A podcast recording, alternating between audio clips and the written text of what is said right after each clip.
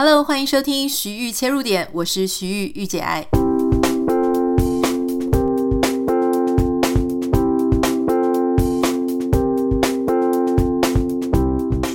Hello，欢迎你收听这一集的节目。今天我想要跟大家分享的是一个。蛮有趣的主题，因为大家知道，在礼拜五的时候呢，我们基本上都是呃介绍很多好看的书或是好看的影集哈。最近让我看到废寝忘食，完全已经快要忘记说，哇，这个工作啊，然后该休息的时间，是一部 Netflix 上面非常高分。我那时候记得我看 IMDB，它好像是八点多的高分，而且它好像有好几集都是九点多的分数哈。它目前已经演到第三季结束了，今年的年底会有这个第四季，叫做《Ozark》黑钱圣地。我不太确定大家有没有看过这部影集哈。如果说，因为像我自己本身，我很喜欢商业的东西嘛，好，那然后我也很喜欢商业跟人性交杂的一些主题，不管是我在看小说的时候啦，或是说我自己在看电影、在看影集、在看纪录片的时候，我自己都非常喜欢这样子的主题。所以如果说你之前在这个你有看过什么鲸吞亿万，或是 Dirty Money，然后这些主题人是怎么样变坏的？怎么样受到金钱的操控变坏的？如果你对这个主题是有兴趣的话，《黑钱圣地》应该会是你很喜欢的哈。我稍微讲一下，虽然它成它的这个评分分数非常的高，而且其实很多人都很喜欢看《黑钱圣地》这部影集。那那时候其实 Netflix 就一直不停的推荐给我，可是其实我曾经点进去看过一次，然后结果我就把它放弃了。原因是因为呢，它的这个色调比较冷调。它的那个色调不太像是我们平常很熟悉的一个比较自然光打出来的哦。你点进去之后，你会发现很像用了滤镜，然后它会常常有一点点蓝蓝的啊、绿绿的啊、白白的哈。那事实上，它其实想要呈现的，我我相信。呃，在后置的时候，他想要呈现的就是一个非常的人性很幽暗的一个地方哈。那为什么我今天想要介绍这个影集给大家呢？原因是因为其实它里面谈的东西非常的深刻哈。表面上它看起来，它是一个呃一个很会。就是从事金融的一个金融专家，他很会洗钱的一个男性哈。那这个男主角长得很帅，是有点类似像理查吉尔那种帅法，就是成熟的男性。啊，你知道男生如果是成熟的大叔样，然后穿着这个白色的衬衫，然后他在里面其实通常都很赏心悦目啦，我蛮喜欢的。他在里面呢，他不只是很会洗钱，那他同时他对他的家庭也非常的好哈。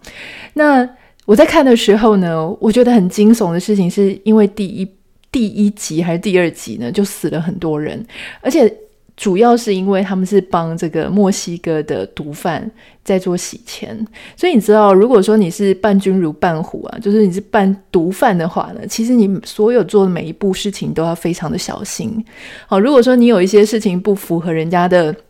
期待，然后你让他觉得你很不忠诚，或者说你让他觉得说啊，你有丝毫想要背叛他的心，或者你偷偷在这个帮他洗钱的过程当中 A 了一些钱，啊，糟糕，你完蛋了哈。所以说呢，其实在这部剧里面，他常常都会让你跟着这个主角，觉得心里七上八下的，你想说会不会下一刻就要死了哈？呃，这个里面其实谈到很多，比方说像他在第一集的时候呢，啊，他的伙伴还有他的太太就不忠，然后伙伴离开了哈，因为不想爆太多雷，所以其实大家可以去看。不过我觉得这个剧里面呢，它非常有意思的事情是，我今天也想要特别拿出来讲，是关于夫妻之间的权力角力关系。好，因为这部剧呢，它其实有三个。三季 Season Three，那其实你在看一般电视剧啊，或是一些美剧的时候呢，其实你会发现说，哇，当你第一季已经看完一些好看的情节、故事情节之后呢，第二季跟第三季他想要突破第一季就没有这么容易。比方说你在看这个《怪奇物语》吧，《Stranger Things》的时候。第一季他就已经告诉你说，哦，是原来是另外有一个平行的世界，哈，他你已经完全就是发现说它是一个怎么一回事的时候，那其实你就不太容易，就是第二集跟第三集再度觉得说你好像非常的呃吸引你，好，或者说你有什么样很惊奇的部分，但是呢，呃，这一部剧我觉得它非常厉害，是它不同的季、不同的 season，它都会有不同的。非常大的一个主轴。比方说第三季，其实我觉得很好看哦。第三季死的人其实比较少一点，但是第三季呢，它厉害的部分是，它居然就是可以把夫妻之间的权力关系讲得非常的。我觉得非常的贴切哈。好，那今天想要跟大家谈的就是关于夫妻的权力角力关系了。我不太知道大家有没有另外一半，或是大家是否已经结婚了哈。那其实大家在这个，如果说你已经有另外一半有结婚，那特别是接下来下个礼拜要农历过年，我相信这个农历过年呢，应该是很多人很多夫妻很很容易争吵的一个时间点哈。那为什么很容易争吵的这个时间点会是农历过年呢？原因就是因为太多家里的大大小小的决策要做，哈，那到底谁应该可以来做这个决策呢？常常就会让这个夫妻之间的一些呃权力关系的问题就被浮出浮现出来，哈，呃，我在这里想要跟大家分享，我自己觉得，好，在这个夫妻之间的权力关系，很多人就说。谁是负责，就是 breadwinner，就是谁是负责去赚钱的，谁是两个人里面赚比较多钱的，谁就拥有讲话的权利。可是我觉得，如果只是这样子去区分的话呢，可能会。让这件事情变得太过简化，因为如果不管你是你自己家里跟你的另外一半，好，或是你跟你的父母，你看着你的父母，你会发现，其实夫妻之间的关系，夫妻之间的权力关系，并不是这么简单。好，就是可以划分说，哦，因为你赚比较多钱，你是家里的 breadwinner，你们一定也听过很多这种爸爸很窝囊啊，就是明明他赚钱养全家，可是却非常窝囊，大家都不听他的话。你一定常常会遇到这种状况，哈，好，所以我简单的把这个夫妻关系的权力区分呢，分成是，呃，第一个当然是我们刚刚讲的，就是经济生计，哈，可是不止如此。第二个是关于家里的家规，哈，就是你们家的生活习惯，比方说什么，比方说你们家的袜子要放哪里，是谁决定的？你们家中午几点吃饭，晚上几点吃饭，孩子几点门禁，这件事情是谁规定的？好，或者说像有些人家里洗澡洗完要洗浴缸，或者要刮水，或是你们家的这个洗澡的沐浴乳啊、洗发精，这些是谁在买的？谁决定的？洗澡的时候有没有什么特殊的规矩？哈，孩子的房门可不可以关？平常在写作业的时候应该要几点写作业？吃饭大家要全家一起围坐在呃这个餐桌旁边吃吗？还是大家在这个沙发上面吃就可以了啊？这些小小的生活习惯是谁在决定的？这件事情呢，它其实也跟家里面的权力关系是有影响的。很多时候我们都会忽略这件事情，我们觉得说啊，就是爸爸赚钱，所以爸爸讲话比较大声。爸爸说这个东西可以买，那个东西不能买。可是你不要忽略哦，有些时候是柔性的力量。例如说妈妈啊，妈妈她虽然。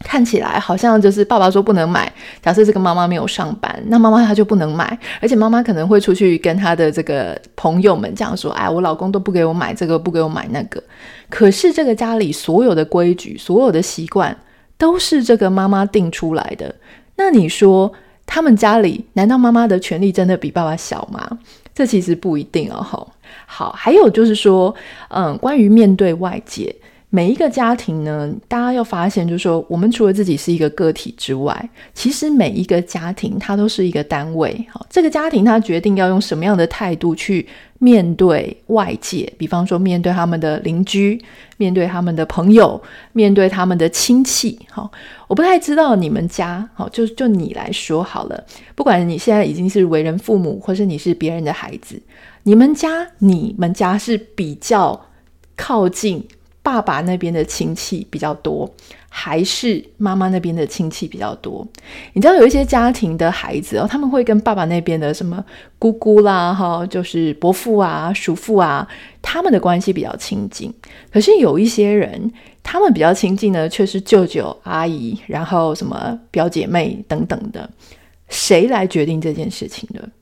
这个决定要跟外界如何互动，哈，社交的频繁程度，不同边的亲戚态度，哈，或是说有一些家庭他就很不喜欢对外社交。你的爸爸妈妈也许会跟你讲说，不要去跟，就是不要常常出去应酬，不要常常出去跟朋友玩，大家就是在家里该回家的时候就回家，平常也不太去跟别人交际应酬。这一个面对外界是封闭还是开放的态度，其实也是有一个人在做决定。好，也许如果他这个你的父母，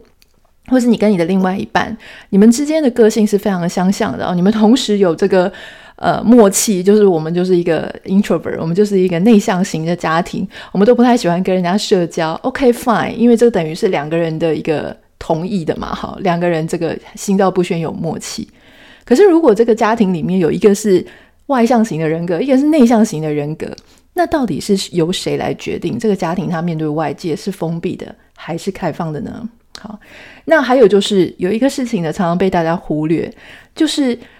如果说别人会说你们家是一个什么样的家庭，肯定是有一个人在为这个家庭就是说故事啊。我的意思是说，比方说有时候是妈妈，妈妈常常会出去的时候就说啊，我先生对我很好啦，我的小孩很乖，我的小孩很爱念书，我的小孩哦就是一个什么啊，对别人都很很好、很善良的孩子。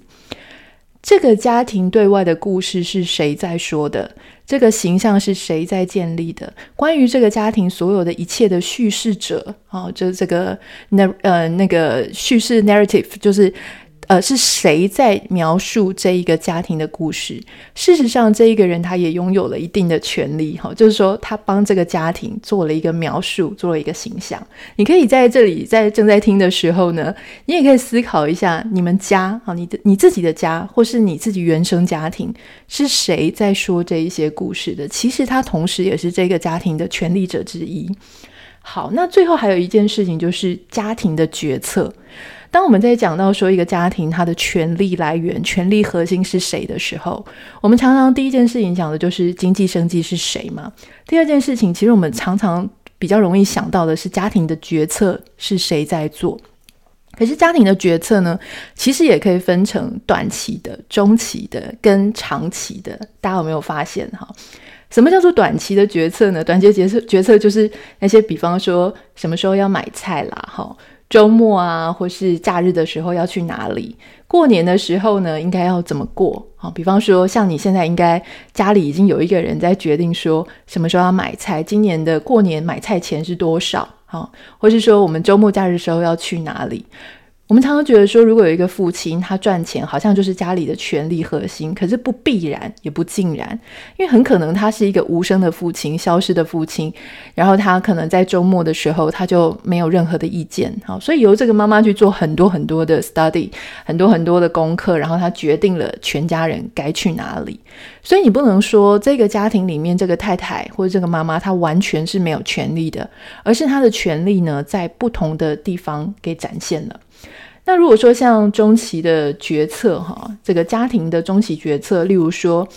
有一些，比方说像像有一些听众啊，我有一些网友，他们就会问我说，他们到底，他就很痛苦，因为他跟老公决定说以后一定要搬出去，从公婆家，可是到底什么时候应该搬出去？几年后要搬出去，是应该买房子搬出去，还是租房子的时候就搬出去？以后小孩要念公立啊，还是私立的学校，或是说，当伴侣，或是你自己有一个很好的外派机会的时候，你应该要接受吗？好，那长期的话，当然长期的决策，一个家庭的长期决策，比方说这个家庭他未来到底要走哪样的、怎么样的一个方向？整个家庭呢都应该要去移民吗？还是要住在原本的地方？有没有一个以全家为单位的一个长远的计划或规划？还有就是，比方说很多像我们现在这个年龄，哦，在四五十岁的时候，我们就会想说，哦，等到父母年迈的时候呢，是不是父母要过来住吗？还是说我们的如果有小孩的话，小孩几岁应该要让他独立？这个是一个长期的家庭，他必须要决策的事情。好，所以说家庭的决策，它其实也是可以分成短期的、中期的跟长期的。那今天为什么我要跟大家分享这个剧？我就叫 Netflix 的《黑钱圣地》，它其实非常的好看。如果你给他两集的机会，我相信你会爱上它哈。《黑钱圣地》它在第三季的时候，它其实就有提到，就是说夫妻之间的权力关系哈。那第三季之所以好看，是他的太太突然之间哦，就是感觉到他自己哎，好像做一些事情做得很顺风顺水，开始。有很大的、强烈的自信。以前家里的决策、家里的方向都是先生在决定的，可是没有想到，哎，到这个你知道，就是到当太太开始建立起自己的自信，然后有一些人觉得他做得很棒的时候，他的曾经被压抑的那样子心理的野心，然后他的权力欲，他对这个家庭的一个掌控权，诶，突然之间就提升了。那当他在提升的时候，他的另外一半开始私底下会跟他有一些权力上的竞争、权力上的角力。我不太确定你自己现在在一段伴侣关系当中，你有没有曾经觉得说，你跟你的另外一半，你们虽然没有说开哈，你当然表面上都是啊，我爱你，你爱我，我们是一对夫妻，我们相敬如宾，我们对外很恩爱。可是事实上呢，你却常常会觉得说，为什么我要听你的？为什么这件事情永远都是你在做决定？你曾经听过我想要什么吗？我不之所以我会去 follow 你，不是因为我心悦诚服的 follow 你，而是因为我觉得这样子是让家里有和睦、和平、不会吵架的最快的方式。可是，当我觉得你完全忽略我的意见、忽略我的感受的时候，而我其实可以独当一面，我为什么还要听你的？大家就会发现说，其实，在夫妻很多时候，哈，当我们开始有很多的状况、很多的不开心、很多的争执、争吵的时候，我们觉得很不公平的时候，其实往往就是我们的婚姻面临很危机的时期。好，那大家会发现说，嗯，我不太确定是不是全球都适用，哈，但是我我自己身边有很多呃，台湾我们是土生土长的呃，台湾的女性。那我身边有很多的女性呢，你会发现说，也许我们之前我们小时候接受的教育会觉得说，哦，男生就是应该比较好啊，哈，男生就是可以赚比较多啊，然后女生最好是温柔的听老公啊，等等。其实我们现在这个 generation，我们这个时代已经没有这么封闭了。也许在我们上一代，这个更明显。可是。女性呢，可能有可能是在职场上，我们会遇到几个状况。第一个就是有时候同工不同酬，我们常常会，人家都讲说，记得我那时候在找工作的时候，人家都会觉得说要选男生啊，因为男生他当过兵了，他比较稳定，而且他就是啊、你知道，就是。有工作压力，有养家的压力，所以他比较不会动不动就提离职。女生常常会被认为说是啊，反正你只要受挫的时候就哭啊，不然就换工作啊，不然就是三不五时就会跟人家说你要出国留学了，所以你就不干了哈。那还有就是有些人会觉得说，女生你还有很多，比方说要结婚、要怀孕，怀了一个又怀了第二个等等的，所以在女性她必须，她当她要找到她自己。工作的一片天啊，不是说你工作就有一片天，你工作人可能当菜鸟或者做一些不重要的事情，但是大部分的女性，她可能是在她三十几、四十出头的时候，开始慢慢的，她会建立起一个属于她到底是谁。当然，这个不是绝对的，有些人比较早一点，有些人比较晚一点哈。那所以，当她自己开始有了自我意识很强烈。奠定不少自信心的时候，你想这个时候会发生什么事情呢？就是他同时会回到他的家庭，然后会有一些不同的化学变化。